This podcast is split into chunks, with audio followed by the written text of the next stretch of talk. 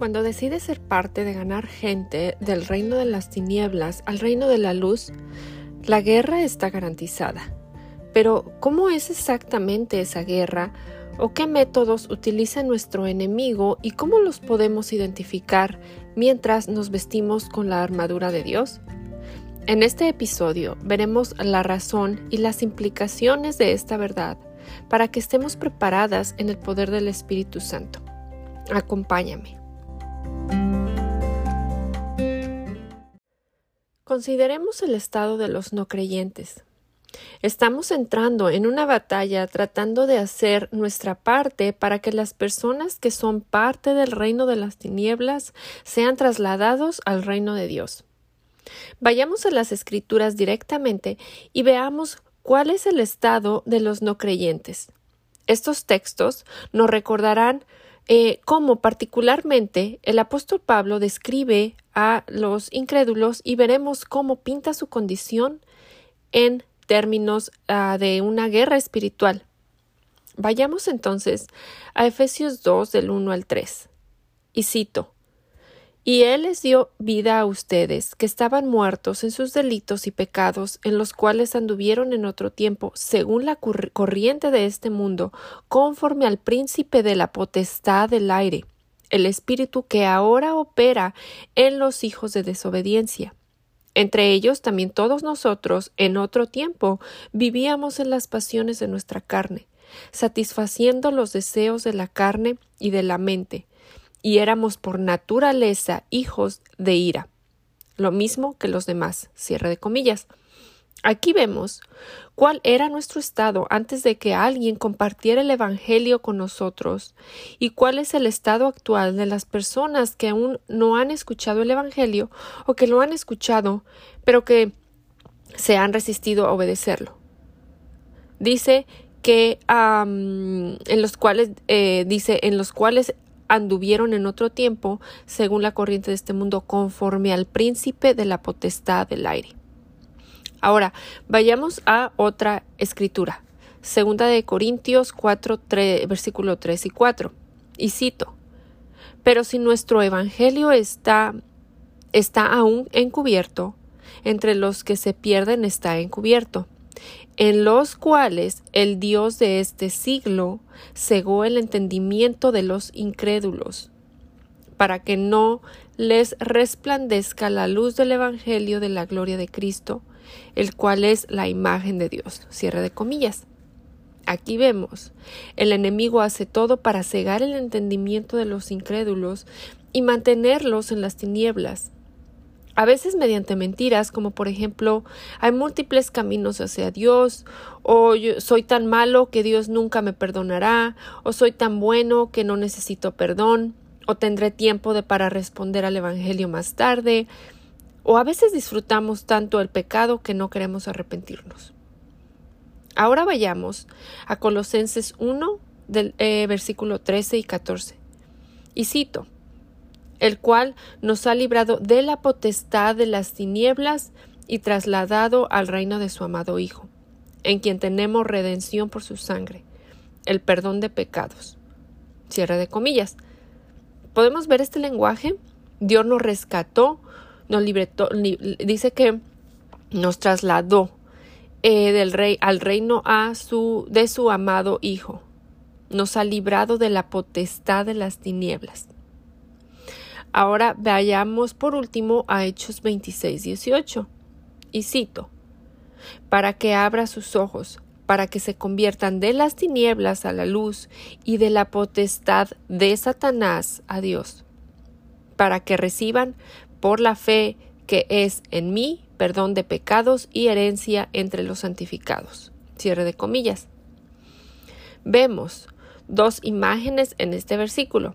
Aquí los creyentes estábamos antes, antes de Cristo en la oscuridad y bajo el poder de Satanás. Y esa es la situación actual de los no creyentes. Y al tratar de evangelizarnos, evangelizarnos, nos, nos vamos a encontrar en una guerra. Pues como dice el versículo, los inconversos están bajo la potestad de Satanás. Segunda de Timoteo 2.26 dice, y escapen del lazo del diablo, en que están cautivos a voluntad de Él.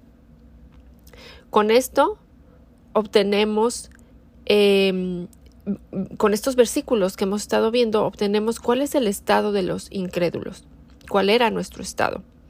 Y nuestra tarea es hacer discípulos, hablar del Evangelio y haremos lo que sea necesario y para que ellos se conviertan em, también en la próxima generación de proclamadores y se reproduzcan, nos reproduzcamos. Entonces la tarea que tenemos es difícil, porque la gente a la que estamos alcanzando está en el reino eh, del enemigo.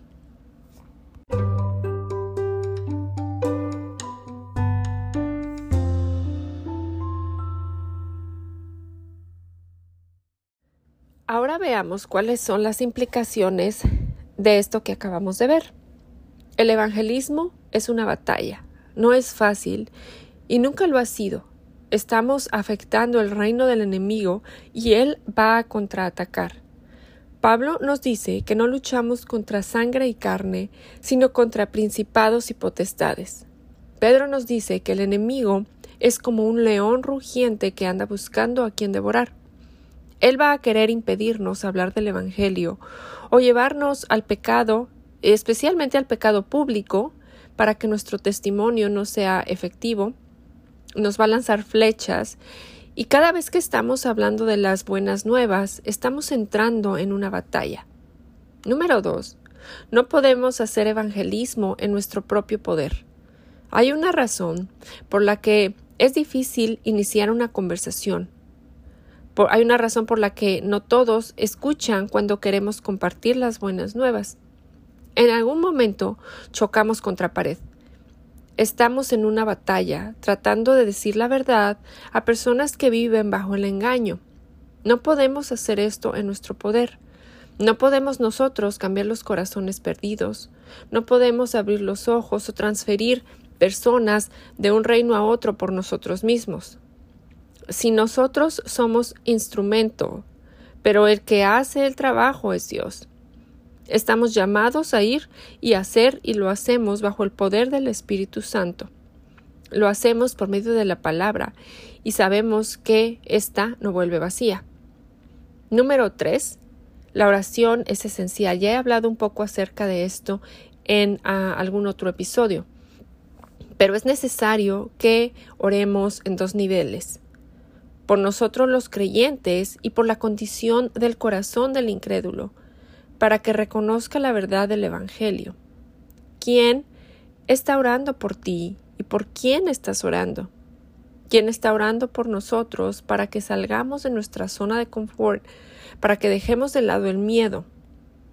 Estamos caminando hacia una guerra. El evangelismo es una guerra espiritual es involucrarnos, es meternos en esa guerra espiritual. Estamos entrando en una zona de conflicto.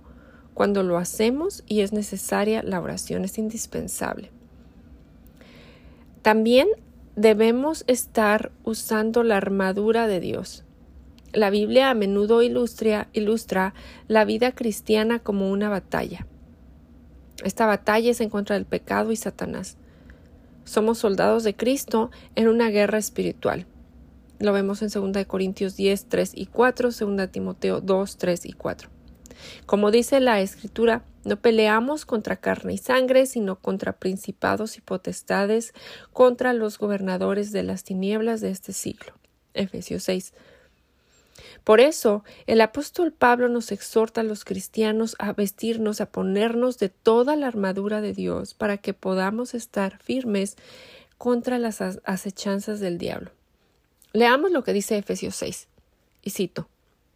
Por último, fortalezcanse en el gran poder del Señor.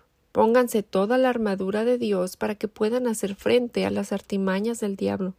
Porque nuestra lucha no es contra seres humanos, sino contra potestades, contra autoridades, contra eh, potestades que dominan este mundo de tinieblas, contra fuerzas espirituales malignas en las regiones celestiales.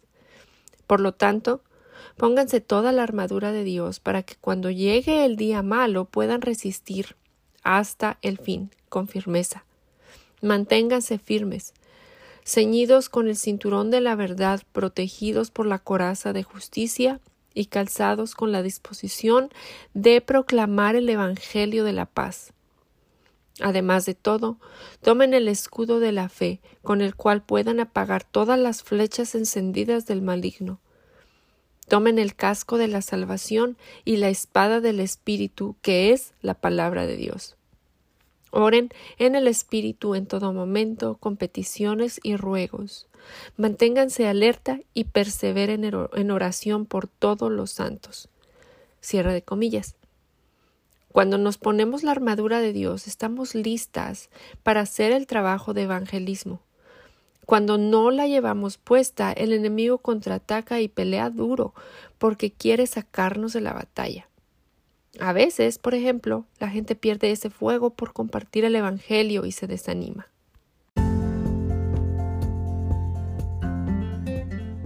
Esta batalla es real. Pero la buena noticia es que vamos a la batalla con la armadura de Dios.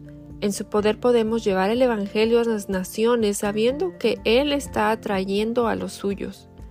Jesús ya venció al diablo en la cruz. La batalla final está ganada. Sin embargo, nos enfrentamos a batallas espirituales cada día y debemos hacerlo con las armas que Dios nos da, no con nuestro intelecto o con nuestras fuerzas. Esta es una lucha espiritual y nuestro adversario, el diablo, es astuto e intentará desanimarnos en nuestro andar con Cristo. Pero usando bien las armas que Dios nos da, venceremos.